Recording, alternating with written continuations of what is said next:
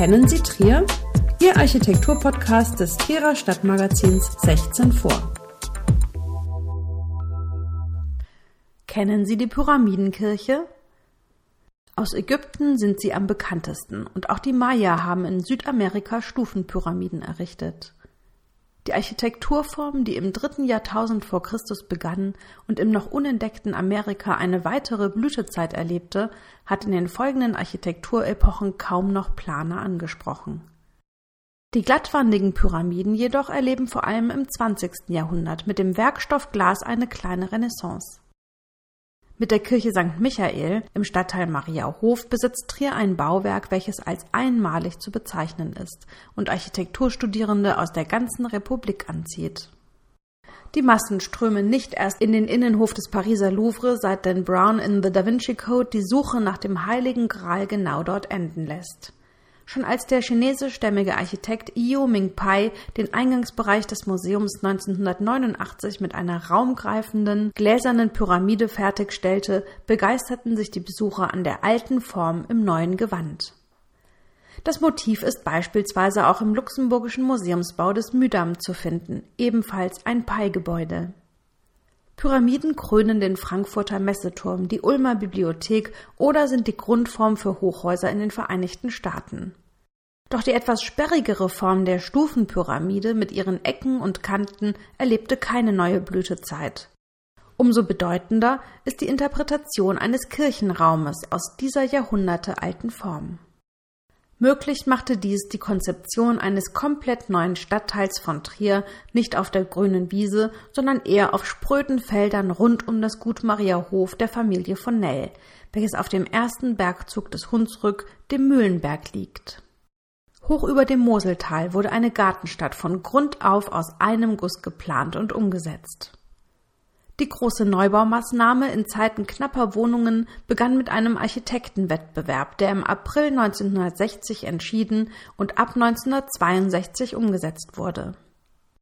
Insgesamt 1200 Wohnungen wurden in Form von Mietwohnungen und Einfamilienhäusern errichtet. Hinzu kam eine Ladenzeile und ein eigenes Heizkraftwerk. Der fußgänger- und kinderfreundliche Stadtteil zog viele Familien an, welche die vier Kilometer in die Innenstadt dank der wachsenden Mobilität gut meistern konnten. Moderne weiße Häuser mit Flachdächern in verschiedenen Etagenhöhen prägen bis heute das für Trier innovative Wohnumfeld, dem Mitte der 60er Jahre noch eine eigene Kirche fehlte. Es war wieder ein Wettbewerb, dessen ersten Preis der Dillinger Architekt Conny Schmitz im Jahr 1965 gewann. Sein Entwurf für das Zentrum von Mariahof in der Flucht der Ladenpassage sah eine Kirche in der Form einer Stufenpyramide vor. Ausgeführt in Stahlskelettbauweise mit einer Fassade aus unverkleidetem Beton orientiert sie sich an den verschieden hohen bestehenden Gebäuden und weist zugleich eine klassische Form auf. 1968 wurde der Grundstein gelegt. Die Grundform des Kirchenbaus ist ein Quadrat, welches abgestuft in fünf Ebenen übereinander liegt. Durch jede der nach oben hin kleiner werdenden Ebenen in Zimmerhöhe entsteht ein Kirchenraum mit einer maximalen Höhe von 15 Metern über dem zentralen Altar. Das Raster von Kuben mit einer Größe von jeweils drei mal drei mal drei Metern ist komplett in Sichtbeton ausgebildet und strukturiert den Innenraum. Das Tageslicht dringt durch die Lichtkuppeln der verschieden hohen Flachdächer und Lichtleisten zwischen den Ebenen ein und verleiht dem Gebäude im Inneren eine Transparenz, die von außen kaum möglich scheint und den Blick nach oben richtet. Die Spannweite von 33 Metern im ebenerdigen Quadrat trägt sich ganz ohne Säulen und Pfeiler. Auch ein für Kirchen übliches Gewölbe ist hier nicht zu finden. Der zentrale Altarraum wird von drei Seiten mit Gestühl umgeben. Die durch die Quadrate und Kuben entstehenden Ecken des Hauptraumes sind als Kapellen angelegt. Diese sind sehr offen und bilden einen klassischen Kapellenkranz. Darunter findet sich auch die sogenannte Werktagskapelle, ein abgeschlossener Raum auf quadratischem Grundriss.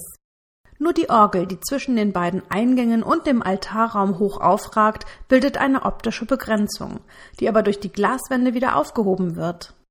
Der Trierer Künstler Jakob Schwarzkopf gestaltete 1982 diese Glasflächen mit biblischen Szenen aus dem Alten und Neuen Testament.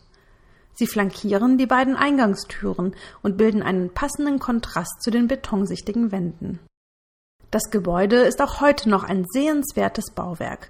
Nicht nur für Trier ist es etwas Besonderes.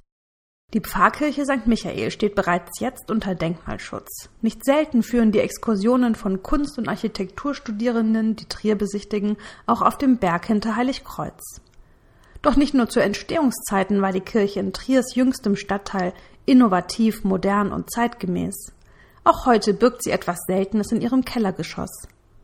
Die schlicht gestaltete Urnengruft beherbergt Schmuckurnen und Aschenkapseln von Verstorbenen aus der Pfarreiengemeinschaft Heiligkreuz, St. Maternus und St. Michael sowie von verstorbenen Bürgern der Stadt Trier, die schon zu Lebzeiten einen Platz reserviert haben. Hier liegt seit Juli 2010 auch der Architekt der Kirche, Conny Schmitz, der damit seine ganz persönliche Verbindung zu der Pyramidenkirche zum Ausdruck gebracht hat. Alle Architekturgeschichten zum Hören finden Sie unter www.architektur-podcast.de.